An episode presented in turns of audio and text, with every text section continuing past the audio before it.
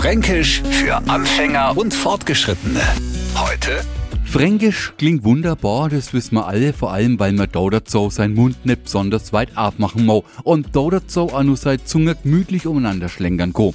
Da dazu kommt, dass man es für würdig Sicht von seinem Gegenüber genießen kann, weil ist es Gegenüber nicht vor da, denkt sie sich, was will denn der von mir und da dazu, macht es sich Gedanken, was kommt als nächstes. Wir Franken haben natürlich schon längst gemerkt, dass heute ums Wörtler da dazu geht. Was das hasst da dazu, brauche ich Ihnen nix sagen. Lieber Neufranke, mit da dazu meinen mir natürlich nichts anderes als dazu. Was sagen Sie jetzt da dazu? Fränkisch für Anfänger und Fortgeschrittene. Täglich neu auf Radio F und alle Folgen als Podcast auf radiof.de.